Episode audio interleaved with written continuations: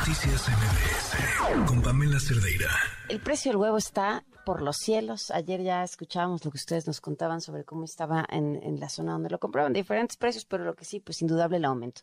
Esto dijo Ricardo Sheffield sobre sobre los motivos. Esta fue su, su, explicación. Las gallinas, algo muy sabido, no ponen muchos huevos en invierno. ¿Por qué? Porque no les gusta el frío a las gallinas. Entonces, al poner menos huevos, pues baja la producción en invierno. Si quieres que las gallinas sigan poniendo igual, se tienen que sentir como en la playa. Entonces hay que poner quemadores de gas y sale más caro cuando tienes que poner los quemadores de gas para que la gallina esté contenta y ponga huevitos. Bueno.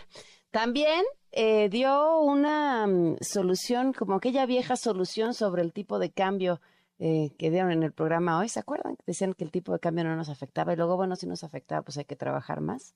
Si el precio justo es 42 pesos, ¿para qué lo pagas a 50 o a 60? Camina unos metros y compras el otro que no sea ratero. No hay por qué presentar denuncias porque me las presentas, pues a lo mucho lo voy a visitar y le voy a decir que no se pase de rosca. Bueno, pues ahí está parte de lo que dijo, pero en la línea, Pachi Mujía Villavicencio, médico veterinario zootecnista, pequeño productor de huevo de gallina libre. Gracias por acompañarnos. Buenas noches. Eh, buenas noches, Pamela. ¿Qué tal? Buenas noches al auditorio. ¿Qué está pasando? ¿Qué es lo que está afectando el precio del huevo?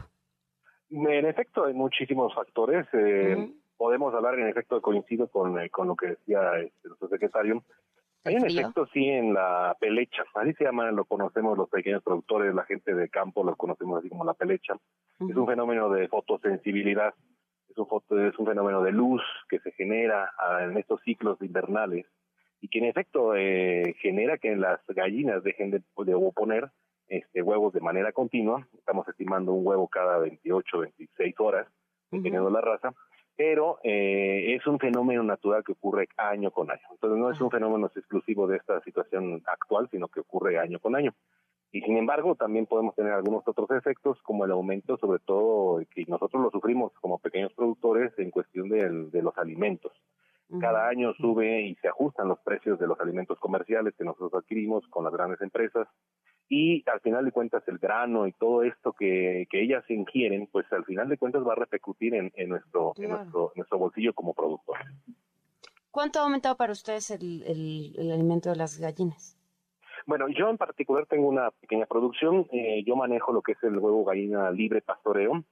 eh, de hecho, fíjate, te doy un, un, comparativo. El año pasado yo estaba dando el cartón de 30 huevos, que es más o menos un kilo 700 gramos. Ese lo estábamos ubicando en un sector, pues, este, digamos, medio alto, en alrededor de 130, 135 pesos. Actualmente, con el ajuste de estos precios, nosotros este, este cartón lo tenemos que estar dando eh, mínimo, mínimo, y para salir tablas, incluso a veces poniendo, sobre todo en esta época, ya está en 150, 155, dependiendo de la ubicación donde lo donde lo vendamos, ¿no? Entonces sí hay una diferencia con el año pasado, en efecto, y desafortunadamente yo como pequeño productor te puedo decir, eh, no estoy generando ingresos, sobre todo por esta situación de la pelecha. Tú dices, bueno, tus gallinas van a poner todo el año. No, no, no. Las gallinas sí tienen un efecto de dejan de poner, este, luego te desesperas porque luego la gente dice, no, pues véndelas o llévalas al caldo.